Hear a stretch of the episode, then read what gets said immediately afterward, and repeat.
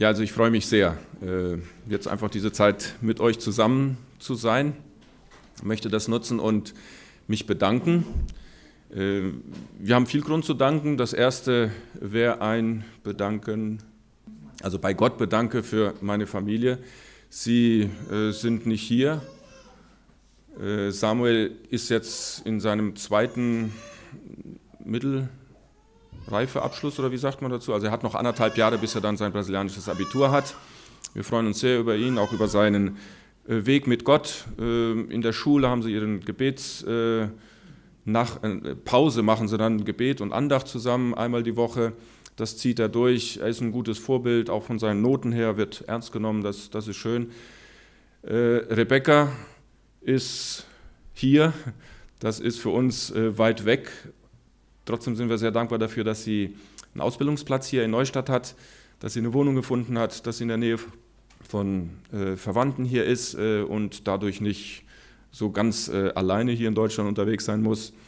Äh, dass die Eltern, also meine Eltern hier in Hasloch, ein Zuhause gefunden haben. Ich durfte ja jetzt das erste Mal sehen, wie schön sie sich eingerichtet haben und ihren Lebensabend jetzt hier in ihrer alten neuen Heimat erleben dürfen, das, das ist Grund zum Danken. Das ist nicht selbstverständlich, auch wenn das so ein bisschen äh, auseinandergerissen ist. Wir freuen uns dann auch immer wieder für alle Möglichkeiten, die wir haben, als Familie alle zusammen zu sein. Irgendwie kannst du vielleicht vormachen, wenn ich dir sage, dann hätten wir das vielleicht ein bisschen schneller. Das nächste bitte dann Genau. Wir freuen uns dann immer wieder, wenn mal alle vier zusammen sein können. Das hatten wir jetzt im Juli bei meinen Schwiegereltern in den USA. Da freuen wir uns sehr. Ich bedanke mich auch immer wieder bei Gott. Äh, das nächste bitte für Keimadas. Eins zurück bitte. Keimadas, äh, für die, die uns schon etwas länger begleiten, wissen, dass wir da schwere Zeiten durchgemacht haben in dem Reservat mit dem politischen Umbruch, mit dem Putsch, mit der Gewalttätigkeit, mit Verleumdung, mit all dem, was uns das Leben sehr schwer gemacht hat. Und wir sind 2015 wieder zurück, äh, ohne richtig zu wissen, wie es wird. Und äh, wir danken dafür, dass wir da weiterhin zu Hause sein können. Wir leben in unserem Haus direkt äh, am Reservat ein Stückchen wie auf einer Insel. Also wir werden in Ruhe gelassen, weil wir uns auch nicht mehr so in den Alltag des Reservats einmischen dadurch auch keine Bedrohung sind für den Häuptling oder sonstige. Ähm, dadurch haben wir aber auch ein Stückchen die Ruhe, die wir brauchen für unsere Arbeit. Und ähm, wir danken Gott, dass es uns jetzt in diesen zwei Jahren, die wir jetzt wieder da sind, ähm, gut geht. Anders als die Jahre davor, wo wir richtig eingebunden waren, aber in einer Art und Weise, wo wir das, was wir äh, von Gott beauftragt bekommen haben zu tun, auch richtig tun können. Dafür sind wir dankbar. Nächste Bitte. Wir sind auch dankbar für unsere Arbeit. Äh, wie ich das vorhin schon kurz angedeutet hatte, war das so die Hauptaufgabe, dass das Alte Testament äh, übersetzt wird in die Keingangssprache. Das Neue Testament haben sie schon seit über 30 Jahren oder jetzt schon fast 40 Jahren. Ne? 77 wurde die äh, erste Fassung übersetzt. Aber eine Gemeinde, die nur vom Neuen Testament her Gott kennenlernt, äh, hat nur einen kleinen Ausschnitt von dem, was Gott wirklich ist. Und deswegen das Alte Testament in der eigenen Sprache lesen zu können, das ist unser Ziel schon damals gewesen. Durch einige Aufgaben hat sich das verzögert und nun jetzt äh, seit zwei Jahren sind wir ausschließlich daran, die Endfassung zu, herzustellen und zu revidieren. Und wir haben jetzt letzte Woche die 33 Marke, 33 Prozent Marke erreicht, also ein Drittel von diesem Marathon des Alten Testamentes und das ist, äh, ist schön, eine Aufgabe zu haben, wo wir das Vorrecht haben, uns den ganzen Tag mit dem Wort Gottes zu beschäftigen, in einer Art und Weise, wie das vielleicht kaum jemand kann, weil wir uns praktisch mit jedem Wort, mit jedem Satz, mit jedem Vers auseinandersetzen müssen. Wir können uns nicht die Texte raussuchen, die leicht zu verstehen sind, sondern wir müssen uns dem äh, gesamten Text widmen. Das ist herausfordernd und schön. Dafür bedanke ich mich immer wieder bei Gott, dass wir das äh, so machen dürfen. Und das andere, wofür wir uns bedanken, ist, dass die Gemeinde, die ja als meine Eltern vor über 50 Jahren hinkamen, noch nicht gab, äh, jetzt in dieser Zeit sich entwickelt hat als eine selbstständige Gemeinde. Wir haben noch unseren Beitrag in der Begleitung von Gemeindeleitern, in manchen Schulungen, äh, so Art Jüngerschaftsschulung mit einzelnen Gemeindeleitern, die wir näher begleiten. Äh, ansonsten ist die Gemeinde selbstständig und entwickelt sich und wächst mit allen äh, Wachstumsfreuden und Schmerzen, die das mit sich bringt. Äh, wir freuen uns, dass also Gemeinde Jesu unter den Keingang äh, entstanden ist und nach wie vor äh, da ist als seine Gemeinde. Es ist ja nicht unsere Arbeit, es ist ja nicht unsere Frucht, sondern es ist ja das, was äh, durch Gott da entstanden ist. Dafür sind wir dankbar. Und dann sind wir auch noch dankbar für das nächste bitte, für alle Unterstützung. Denn das, was wir dort machen, können wir ja nur tun, weil, weil Leute im Hintergrund stehen und uns äh, Mut machen, uns auch ein Stückchen schieben und ein bisschen immer wieder das zukommen lassen, was wir brauchen. Denn das, was wir machen, ist, äh, vergleiche ich immer wie so ein Marathon. Also nicht wie ein Sprint, dass man da mal gerade so in einem Monat oder in einem Jahr abgeschlossen hat, sondern da braucht man einen langen Atem. Und manchmal wird es steil. Manchmal sind die Wege, die vor einem liegen, nicht so sichtbar, wenn man dann so vor einem Berg steht. Und wenn, wenn wir da nicht Leute hätten, die hinter uns stehen und für uns beten und spenden und interessiert sind, ein Päckchen schicken oder sonst was, irgendwie immer zeigen, wir sind äh, mit euch unterwegs, äh, wäre das ein wesentlich beschwerlicherer Weg. Und deswegen bedanken wir uns immer wieder für alle, für alle Unterstützung. Und manchmal haben wir dann so manche Stellen, wo man dann so zurückschauen kann und sieht, was wir schon alles geschafft haben oder was wir zurückgelegt haben. Und das ist, ähm, manchmal ist man da außer Atem, wenn man so zurückschaut, aber das, was man dann sieht, ist doch schön. Und äh, wir, wir haben so vor Augen, dass wenn wir diesen diesen Berg der Übersetzung erklommen haben, werden wir eine Aussicht haben von dort äh, über das, was Gott unter den Keingang vorhat. Äh, das wird äh, schön sein. Und ich denke, ich werde dann auch hier sein und davon berichten irgendwann in, was weiß ich, drei, vier, fünf Jahren oder so. Das ist so unser Ziel. Also ein Dankeschön an Gott und an euch für alles äh, mitgehen und begleiten. Als Predigtext äh, habe ich Römer 1, 1 bis 7 ähm, ausgesucht und würde gerne diesen Text erstmal mit euch äh, lesen. Vielleicht können wir das zusammen und dann einfach die Folien weiterführen, wie der Text dann so verläuft. Können wir das alles miteinander laut äh, lesen, was Paulus an die Römer im ersten Kapitel äh, Vers 1 bis 7 geschrieben hat. Also fangen wir an. Paulus, Diener von Christus Jesus, zum Apostel berufen und dazu bestimmt, Gottes gute Nachricht zu verkündigen. Gott hat sie ja durch seine Propheten in den heiligen Schriften schon im Voraus angekündigt. Es ist die gute Nachricht von seinem Sohn. Der war seiner irdischen Herkunft nach ein Nachkomme Davids. Der ist durch den Heiligen Geist in seine Vollmacht als Sohn Gottes eingesetzt. So herrscht er seit seiner Auferstehung vom Tod. Was ich verkündige, ist also die gute Nachricht von Jesus Christus, unserem Herrn. Durch ihn haben wir unsere Befähigung und Beauftragung zum Apostel empfangen. Wir sollen alle Völker dazu bringen, im Gehorsam zu sein und den Glauben anzunehmen, zur Ehre seines Namens. Auch ihr gehört zu diesen Völkern und seid von Jesus Christus berufen. In alle an alle also, die in Rom leben und von Gott geliebt werden, alle, die zu Heiligen berufen sind. Ich wünsche euch Gnade und Frieden von Gott, unserem Vater und von dem Herrn Jesus Christus. Das ist der Text, den ich so als Grundlage äh, mir ausgesucht habe und möchte mit euch ein bisschen über meine Erfahrungen äh, mit meiner neuen Lesebrille äh, teilhaben lassen. Man kommt ja, bitte das nächste, man kommt ja ab einem gewissen Alter in eine Situation, wo die Texte verschwimmen und man gewisse Buchstaben dann nicht mehr so erkennen kann.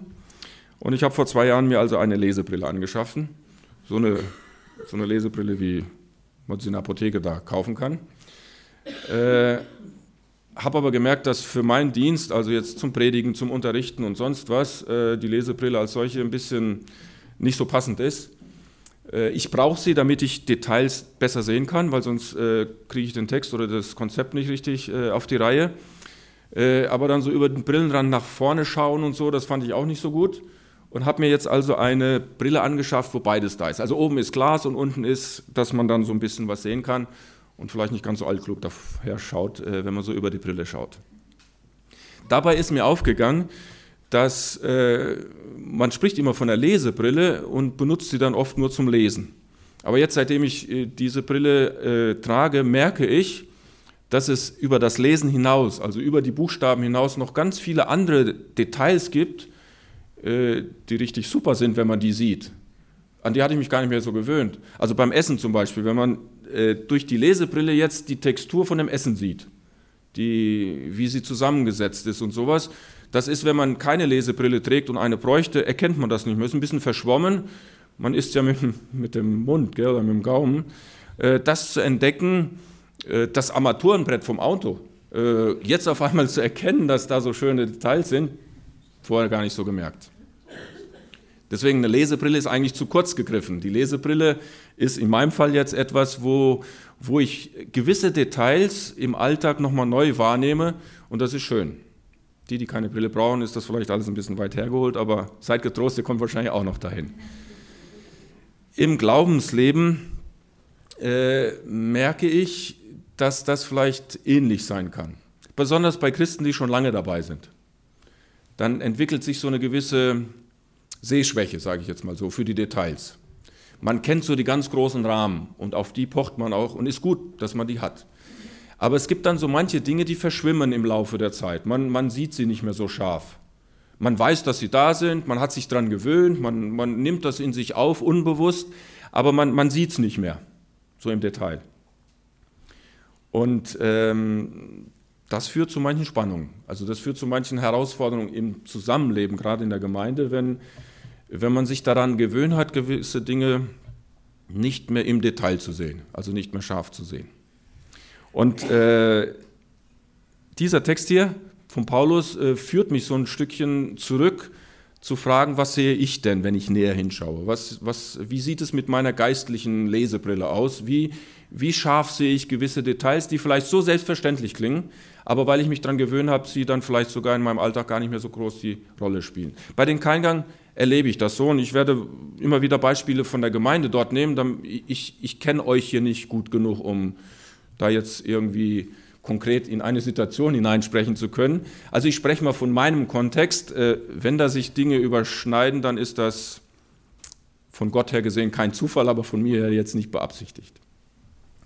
Ähm, das erste, die erste Frage, die ich stellen würde an diesen Text bitte, äh, wäre, was sieht Paulus, wenn er auf sich schaut? Also wenn er die Lesebrille aufsetzt und auf sich schaut, äh, welche Details nimmt er da wahr? Und interessant ist ja, der Paulus schreibt diesen Brief, äh, um sich vorzustellen. Also er möchte die Gemeinde in Rom besuchen und stellt sich da vor. Er möchte also, dass die Leute einen, einen Einblick bekommen, was auf sie zukommt oder wer auf sie zukommt.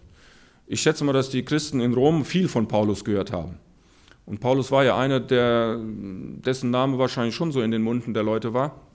Aber dann zu merken, äh, äh, dass da vielleicht so manche Informationen durcheinander geraten sind oder manche äh, Beschreibungen dem Paulus vielleicht gar nicht so passten, die die Leute auf ihn ausformulierten. Und daher schrieb er diesen Brief, um sich vorzustellen. Und deswegen finde ich das hier ganz spannend äh, zu sehen, was sieht er, wenn er auf sich schaut. Das Erste, was er sieht, bitte, er sieht einen Diener. Er sieht jemand, der sich zur Verfügung stellt. Bei dem Keingang eine große Herausforderung, äh, weil das Christsein bzw. das Arbeiten für Gott äh, immer mehr zu einem Status werden kann. Also man, man bildet sich darauf etwas ein, dass man äh, Christ ist oder dass man in der Gemeinde vorne steht und singt oder predigt oder jemanden besucht und sowas. Also das, das Dienen, das Arbeiten für Gott wird zu einem Status. Und das wird äh, schon an der Sprache deutlich. Die Keingang, die sagen immer mehr oder immer tiefer, sagen sie, ich mache Gottes Arbeit. Das heißt also, ich mache Gottes Arbeit. Ist ja eigentlich so nicht falsch, aber wenn man im so ein bisschen näher ranschaut, kann das im Unterbewusstsein heißen, ich mache das, was Gott machen müsste. Also ich mache die Arbeit Gottes. Ich mache das, was Gott machen müsste, mache ich. Ich kann Gottes Arbeit machen, ohne dass Gott dabei ist.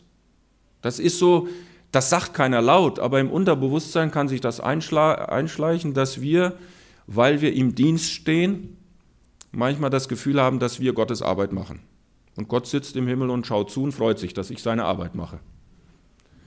Das ist, glaube ich, nicht ganz so gemeint, wenn Paulus davon spricht, ich sehe einen Diener. Die, die zweite Variante, die bei den Keingern gefährlich ist, ist, dass sie sagen, ich arbeite mit Gott.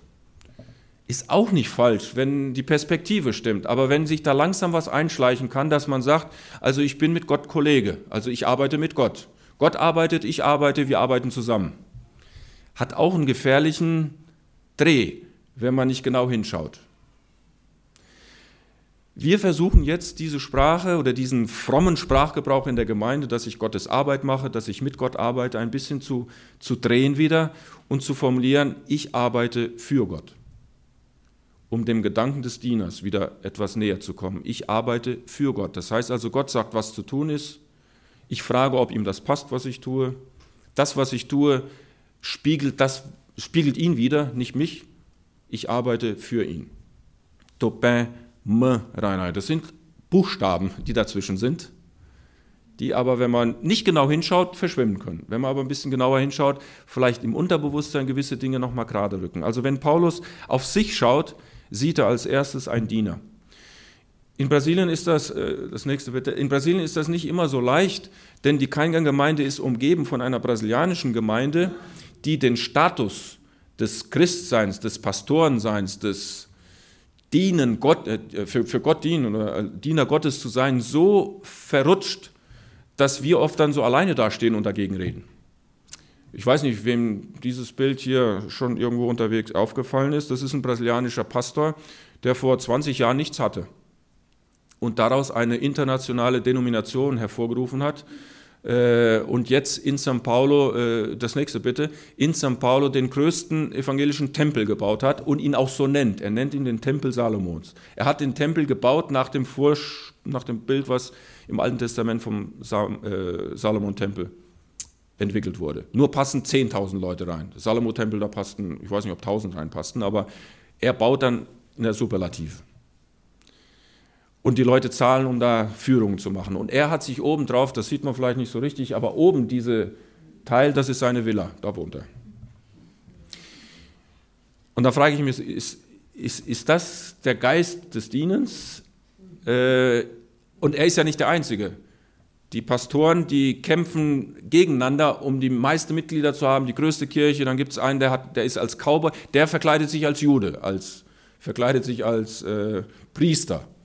Der andere verkleidet sich als Cowboy, weil er halt die Leute erreichen will. Der andere ist ein Pater. Also das geht quer durch die Denomination und dann spielt sich das langsam hoch. Und von dem Geist des Dienens, den der Paulus hier von sich selber äh, spricht, äh, der wird in die Schublade des Schwachseins geschoben.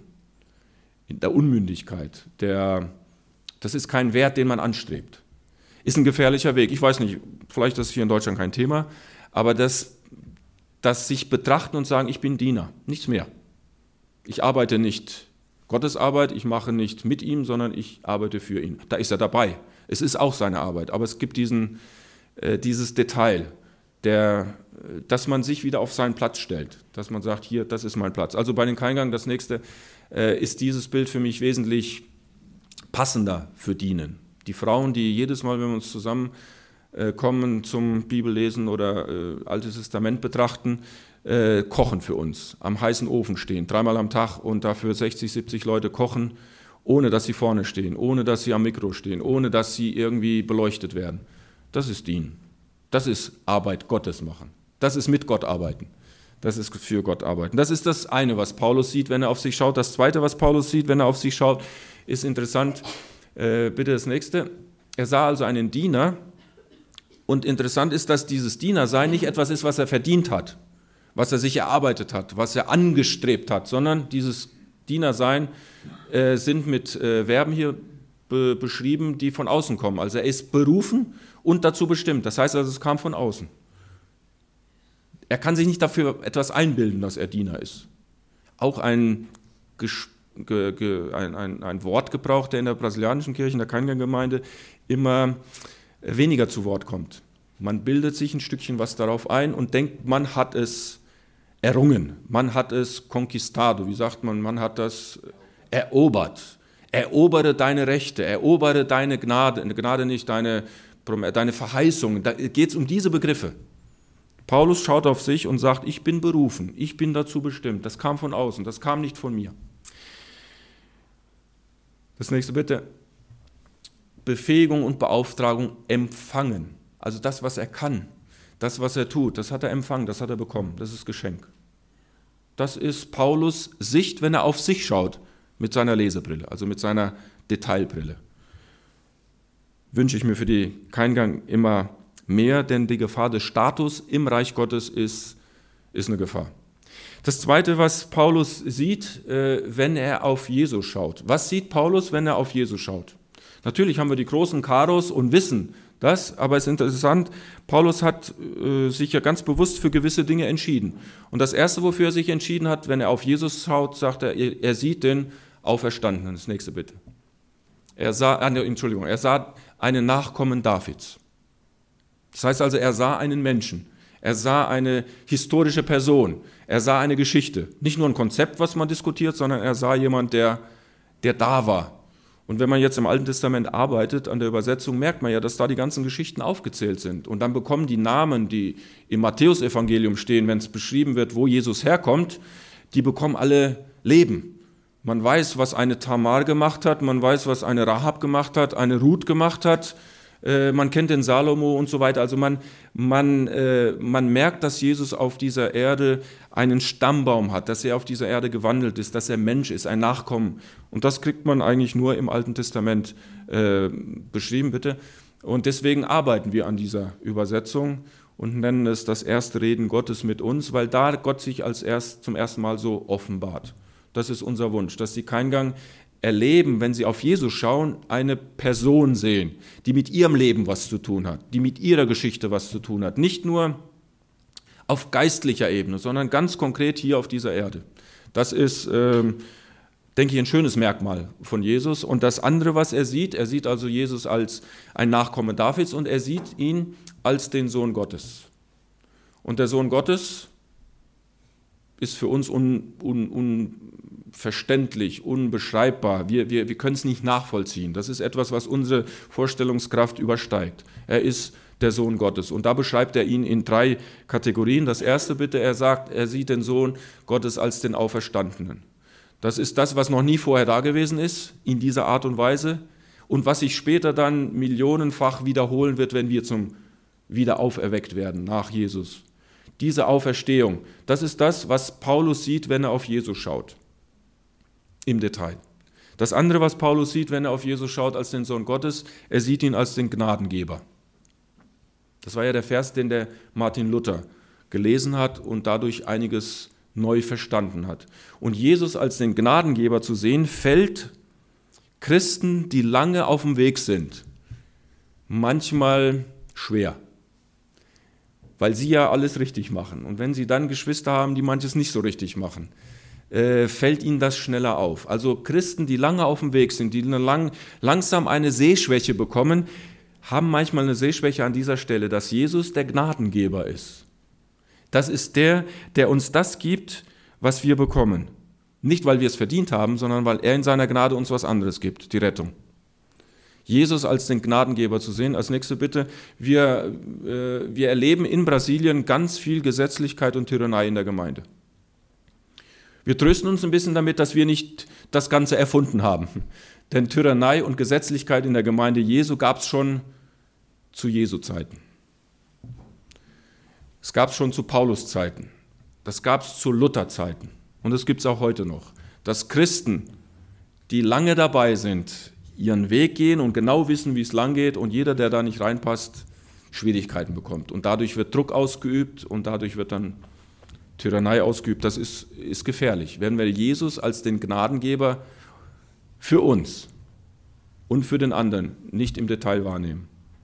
Äh, das nächste bitte, wir haben, ich weiß nicht, in Deutschland ist das ja kein Thema, in Brasilien ist es interessanter, da kann man immer wieder anknüpfen und sagen, hier 500 Jahre, das war damals so, Paulus, äh, der Martin hat äh, Gnade gepredigt und gerade das Predigen der Gnade hat ihm ganz viele Feinde eingebracht. Und interessant ist, dass die Feinde, die er sich eingebracht hat, Kirchenleute waren. Also es sind die Leute, die eigentlich verstehen müssten, worum es geht. Die Christenverfolgung, natürlich gibt es Ausnahmen, aber ganz viele Christenverfolgung findet eigentlich innerhalb der Gemeinde oder innerhalb der Kirche statt. Und bei den Keingang ist es ähnlich. Wir haben jetzt Geschwister, die Gnade predigen und dadurch von anderen Geschwistern als schwach dargestellt werden. Als zu großzügig, als zu liberal, als zu, was weiß ich. Weil das andere viel stärker dasteht. Das andere hat, das hat ja Prinzipien, das hat ja Konzept, das hat ja Linien. Und wenn man die vertritt und dafür einsteht und kämpft, steht man natürlich viel fester da, als wenn man Gnade predigt. Jesus als Gnadengeber ist ein Detail, das äh, uns Christen, gerade wenn wir lange dabei sind, immer wieder scharf gemacht werden muss. Das nächste bitte. Und er sieht ihn nicht nur als Gnadengeber, sondern auch als Auftraggeber. Es gibt ja dann die andere Seite, wo man dann so voller Gnade ist, dass man sich hinsetzt und denkt, jetzt ist alles gelaufen. Ich muss nichts mehr tun. Es ist ja alles gut. Paulus sagt hier, Jesus ist der Gnadengeber, aber er ist auch der Auftraggeber und dann beschreibt er so seine Aufgaben und das gilt auch für uns heute. Also Gnade und Auftrag gehört scheinbar immer wieder zusammen. Gnade und Mitarbeit, Gnade und Dienen gehört immer zusammen. Gnade und Ausruhen, Gnade und warten, dass die anderen machen, Gnade und dass sich die Dinge von alleine entwickeln, passt so nach der Beschreibung von Paulus hier nicht zusammen. Deswegen auch wieder eine Herausforderung an Christen, die vielleicht an manchen Stellen sich ausruhen und sagen, lass mal die anderen. Paulus sagt hier, er ist der Auftraggeber. Das ist das, was Paulus sieht, wenn er auf Jesus schaut.